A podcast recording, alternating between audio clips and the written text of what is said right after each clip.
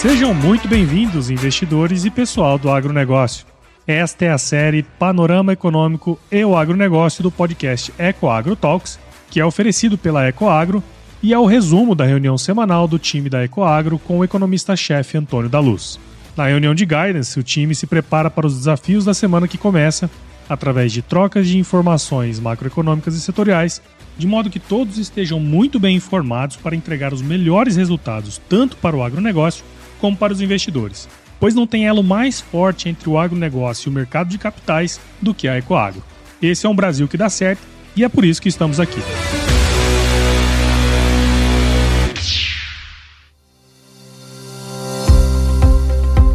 Olá, investidores! Olá, operadores do agronegócio! Que bom, que bom que vocês estão conosco também nesta semana que antecede o carnaval. Nossa reunião de guidance se refere à semana do dia 13 ao dia 17 de fevereiro de 2023. Uh, eh, ou seja, nossa última reunião de guidance antes do ano efetivamente começar, porque no Brasil ele começa mesmo depois do carnaval. Eu quero começar esse episódio relembrando uma frase um grande economista brasileiro, sem dúvida, um dos maiores economistas que esse país já teve e cujo neto hoje é presidente do Banco Central. Falaremos dele em seguida, mas eu quero começar com o próprio, o Roberto Campos. Roberto Campos, e não Pedro Malan, disse certa vez a seguinte frase: No Brasil, até o passado é incerto. Ou seja, essa frase desse grande economista Roberto Campos. No Brasil, até o passado é incerto. O que disse Pedro Malan muito tempo depois foi que no Brasil, até o passado é imprevisível. O mesmo sentido, dito de forma diferente, num outro tempo, muito mais recente do que aquela sentença desse grande economista Roberto Campos. E vejam que Roberto Campos disse, num determinado tempo, Pedro Malan, de outra forma, disse é, transcorrido um determinado período, e hoje nós voltamos a ter a verdade dessa frase, dessa sentença, dessa diretriz clara aos nossos olhos. Eu estou falando, evidentemente, da decisão do Supremo Tribunal Federal que tornou sentenças tributárias que já tinham sido transitadas e julgadas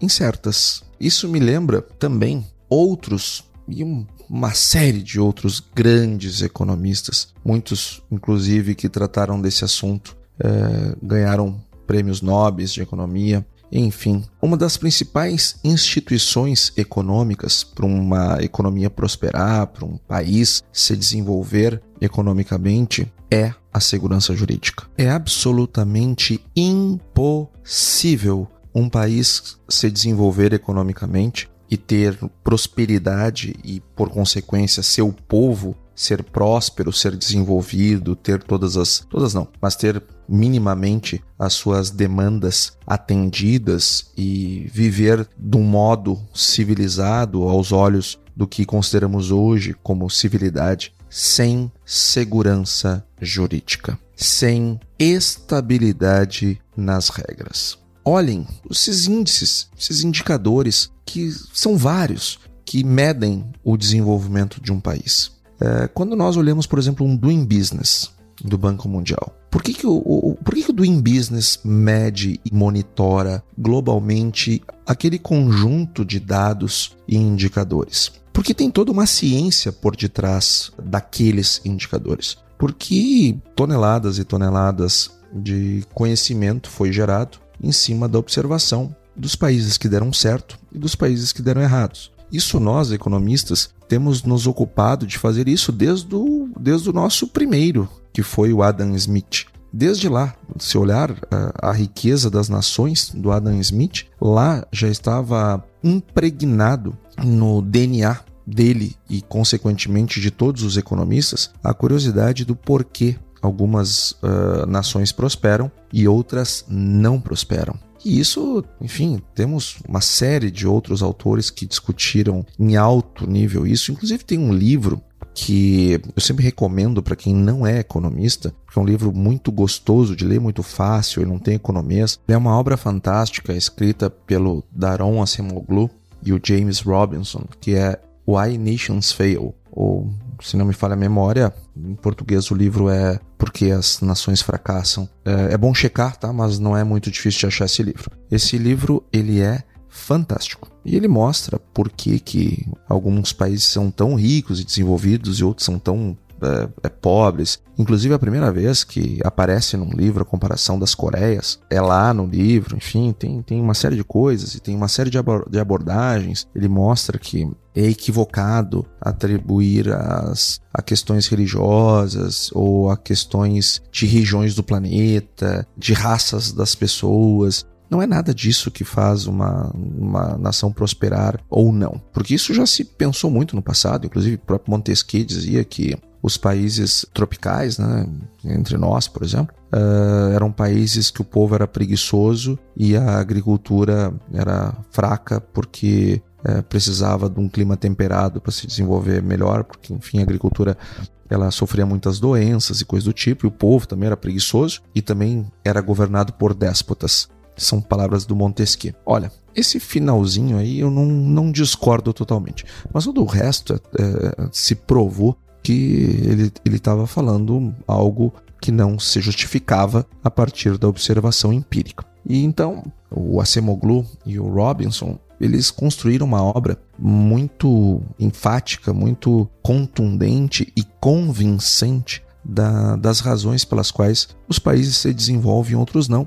Logicamente que considerando toda a contribuição é, feita por outros que vieram antes deles. Afinal de contas, esse campo da ciência econômica é um campo bastante rico em termos de publicações. Então, esses índices, como é o caso do Doing Business, ele olha para isto, ou seja, o que, que a ciência econômica sabe que faz uma economia prosperar. São esse conjunto aqui de questões. Essas questões nós passamos a chamá-las de instituições econômicas. E uma delas, e é isto que eu quero chamar a atenção, uma delas é a segurança jurídica. Sem segurança jurídica, um país não encontra a prosperidade. Eu vou repetir: sem segurança jurídica, nenhum país do mundo, nenhum, eu vou repetir, nenhum país do mundo prosperou sem segurança jurídica. Se olhar o Doing Business, tá lá. Se olhar o índice lá da Heritage Foundation, tá lá se olhar o, o, o índice lá do IMD, tá lá. Ou seja, todas as publicações, todas as pesquisas que uh, são feitas e que ranqueiam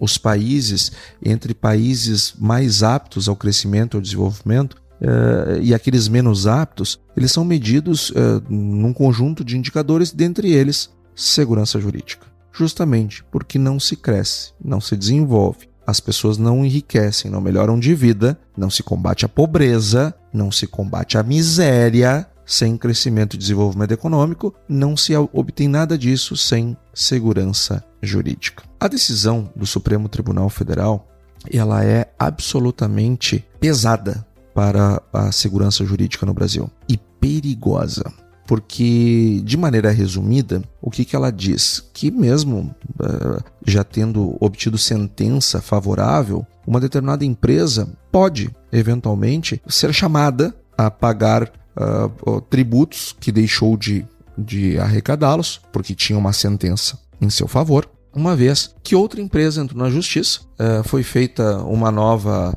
leitura da situação, e se aquela teve um destino diferente, o, o, processo, isso pode ser trazido para a Receita Federal, pode ir atrás dessa empresa que tinha é, essa vitória no ambiente jurídico, tinha conseguido provar, portanto, que estava pagando o imposto errado, sendo cobrado indevidamente. Isso foi avaliado, foi enfim observado e estudado por vários juízes, enfim. Em última instância, transitou, julgou, ganhou essa empresa pode vir a ser cobrada de novo. E para mim, essa decisão ela é muito ruim para o ambiente econômico, mas tão ruim quanto foi a explicação do ministro Barroso. O ministro Barroso, com uma naturalidade incrível, típica de quem não faz ideia de como funciona uma empresa, e é triste isto porque um julgador que tem a caneta que ele tem, é, precisa ter minimamente um conhecimento de como funciona uma empresa, porque afinal de contas a economia é feita de empresas e trabalhadores. É disso que vive uma empresa. E a sociedade é assim: ou você é empresa ou você é trabalhador. Então, ou somos pessoas físicas ou jurídicas. E, e, e ele disse: não, mas é muito simples. As empresas que, é, enfim, tiveram esse êxito deveriam ter sido prudentes e reservado esse recurso para uma eventual é, é, demanda. Não, gente, não é assim. Se o transitor julgou, quem é que em sã consciência vai ficar guardando dinheiro?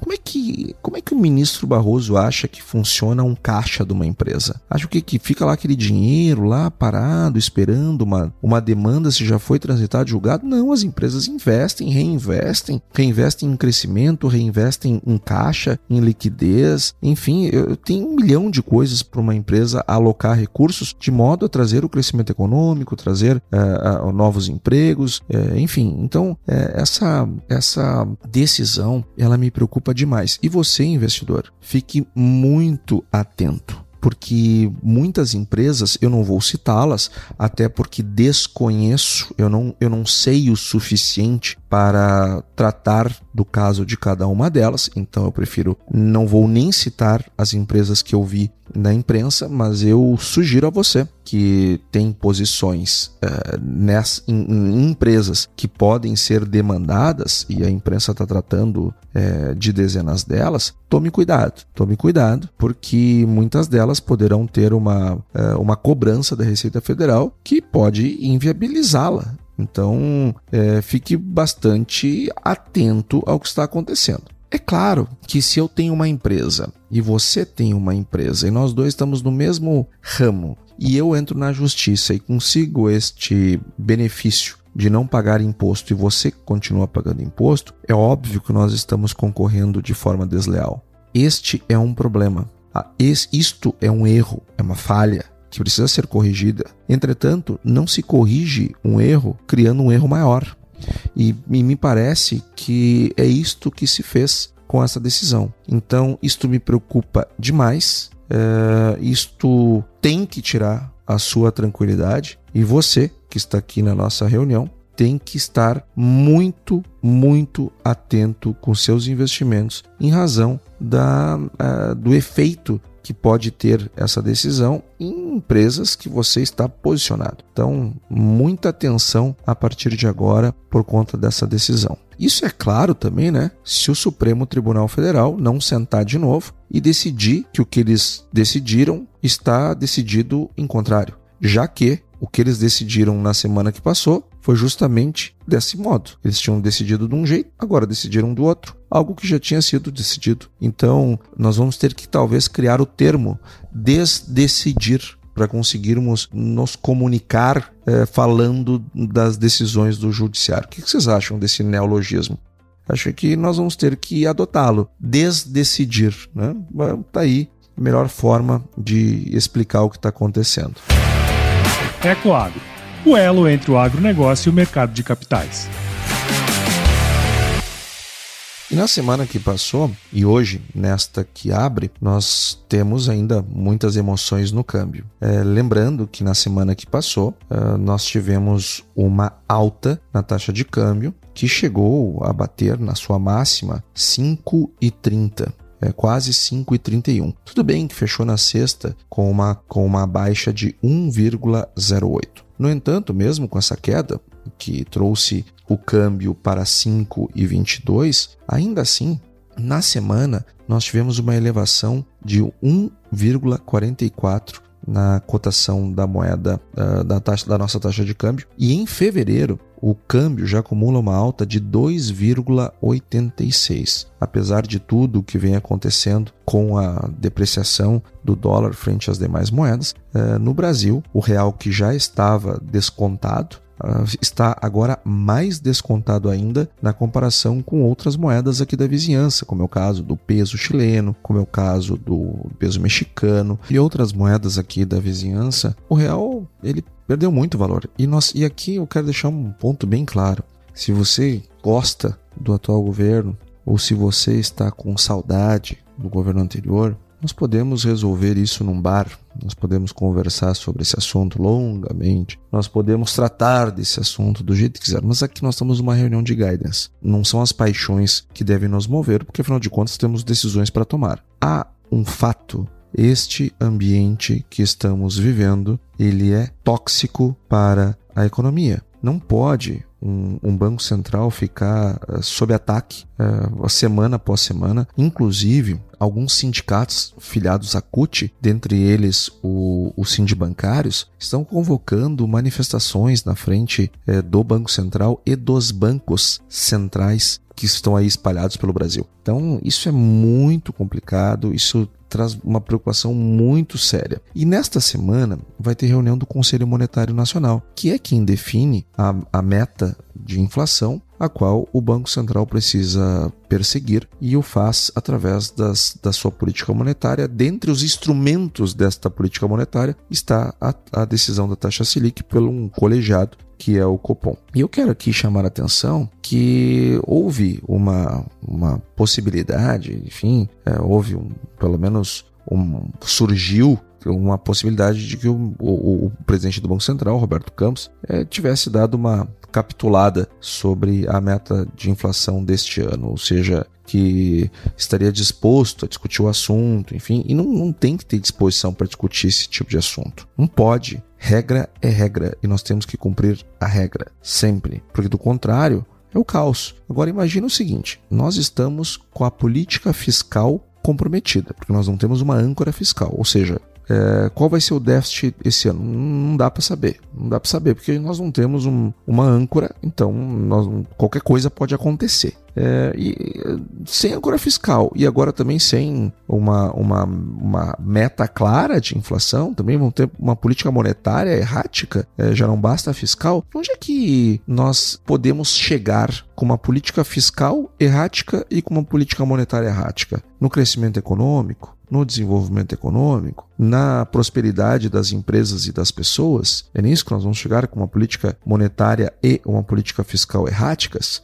É óbvio que não. Nós vamos ter mais problemas à frente. E é por isso, e tão somente por isso, que nós estamos vendo o câmbio, a taxa de câmbio no Brasil aumentar e o real perder valor perante não só o dólar, mas também perante as moedas aqui da vizinhança. Nós estamos enfraquecendo nossa moeda em razão das incertezas que estão sendo postas, é, como se já não bastassem na política fiscal, agora também temos uma dose de incerteza na, na política monetária. Não, não é assim que funciona, não é assim que nós vamos é, construir prosperidade é, nesse país. E isso já deve se refletir, é, lembrando, né? Esse, esse podcast está à disposição de vocês desde as 6 horas da manhã de segunda-feira.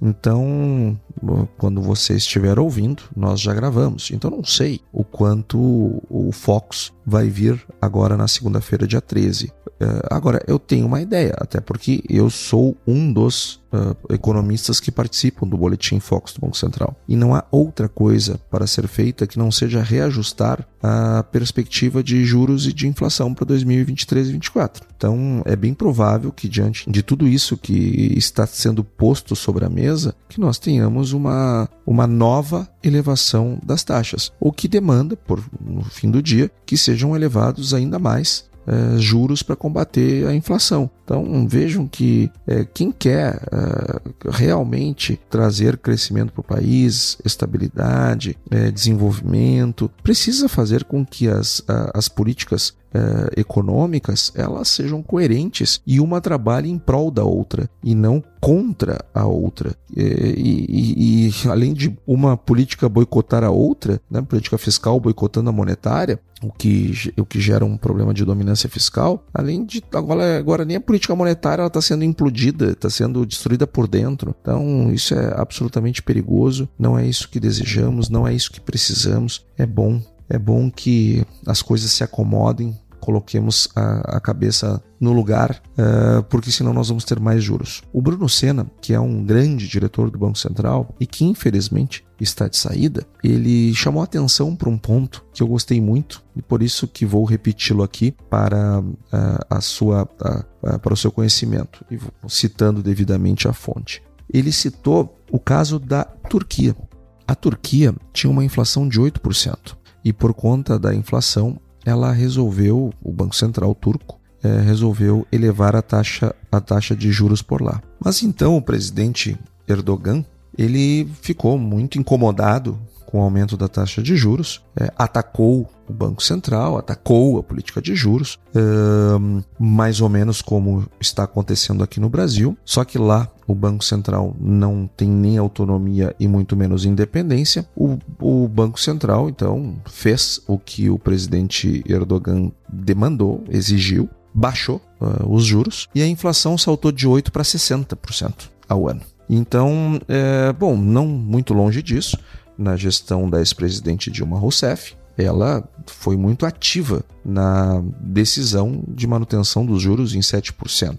É, lá atrás, quando não havia a menor condição disso acontecer, e passamos a, a, e a inflação ela subiu, não só passou do, do, do teto da meta, como foi para 11%. Então, nós precisamos evoluir e entender que juro não é para dar dinheiro para rentista, não é para acabar com a capacidade de crédito das pessoas, não é para tirar dinheiro do setor produtivo é, para passar para especulador, não, não é nada disso. Taxa de juros é um instrumento de combate à inflação. Parece que as pessoas esqueceram a inflação que o Brasil estava vivendo há bem pouco tempo atrás, que as pessoas não conseguiam comprar sequer alimentos porque os preços estavam numa escalada enorme e aumentou a fome no Brasil por conta da inflação. Nós empobrecemos por causa da inflação. Os custos das empresas foram para as alturas por causa da inflação. E ela, que é a grande doença, tem um remédio, que é a elevação da taxa de juros, que sim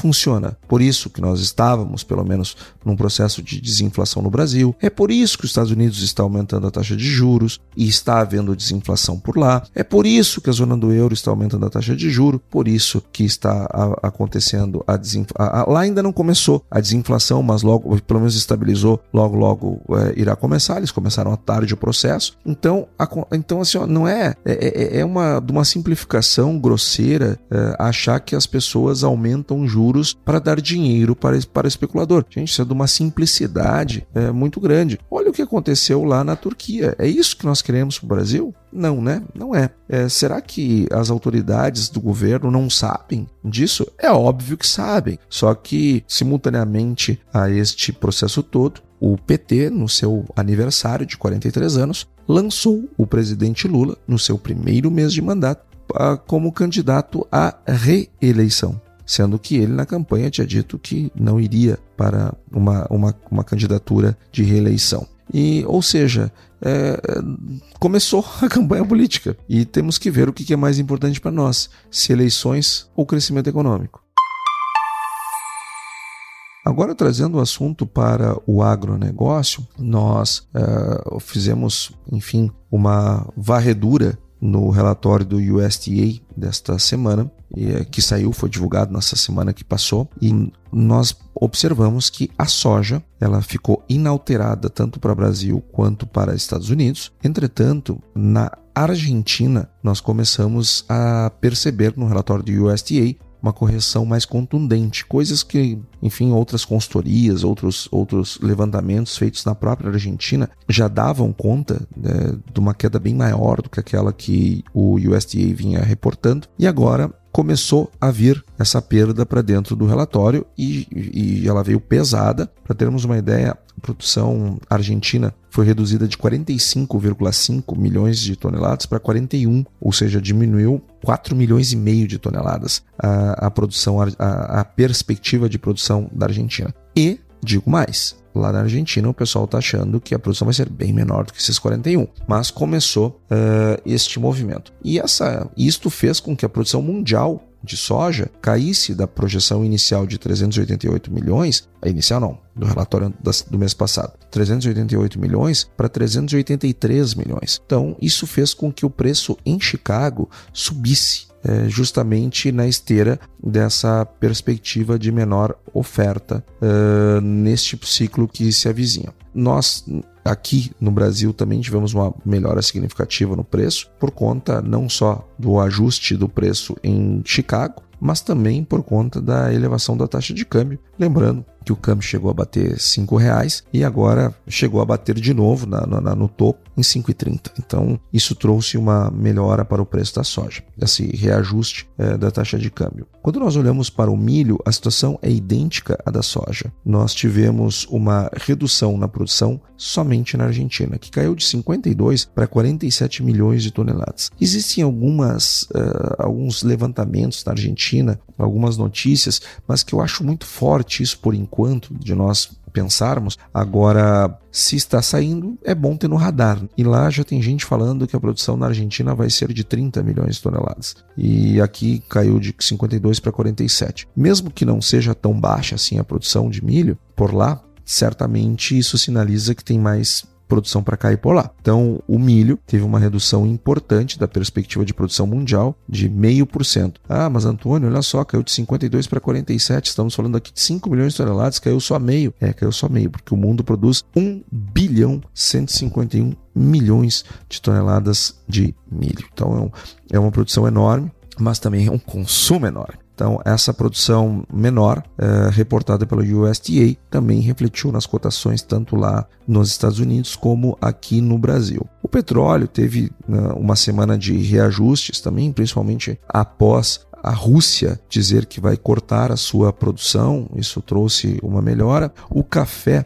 também nós tivemos um, um, a volta das elevações dos preços. Uma ótima notícia, justamente por conta da dúvida em relação ao clima, nas, o impacto do clima na segunda metade de 2022, que foi o mais seco do que nos últimos anos na região do Espírito Santo, que pode refletir numa menor produção. Isso trouxe um alívio para os preços do do café. E a, a cana-de-açúcar, nós tivemos também um, um, uma melhora nos preços da cana, muito, muito puxado por conta da, do clima na Índia, que as perdas lá, em que pese não tenhamos clareza do tamanho dela ainda, mas certamente ela é grande. Nós também tivemos perdas uh, na produção lá na União Europeia, que é um, é um produtor importante e, sobretudo na França, tá? deixando pontuando aqui o local, isso fez com que o preço do açúcar ele subisse e nós estamos com uma cotação que atingiu um pico dos últimos seis anos é, lá em Nova York. Então, uma boa notícia aqui para os produtores é, de etanol, os produtores de açúcar, os produtores rurais é, que produzem cana. E para finalizar, uma ótima notícia também: o Brasil elevou o abate de bovinos de suínos e de frangos no quarto trimestre de, 2002, de 2022, uma vez que o IBGE,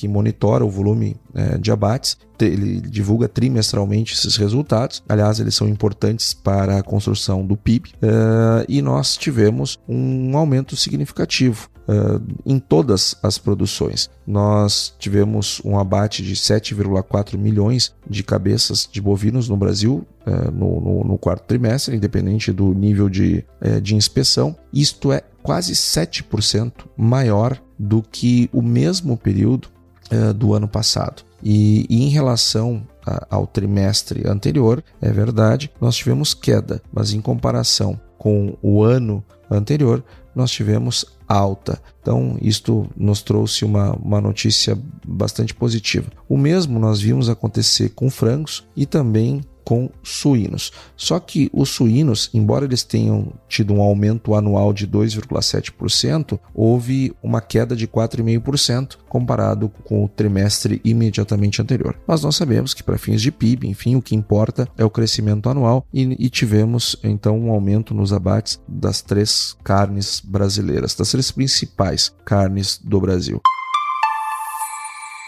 Então, pessoal, esse é o nosso podcast dessa semana. Eu espero que as informações e a nossa discussão tenha sido útil. Não esqueça, esteja atento aos possíveis impactos da, dessa medida do Supremo Tribunal Federal nas empresas, porque, enfim, é, o grau de impacto vai mudar de empresa para empresa e isto pode, inclusive, comprometer a própria sobrevivência, a existência de determinadas grandes empresas brasileiras. Então, atenção a este ponto. Uma excelente semana a todos e até semana que vem.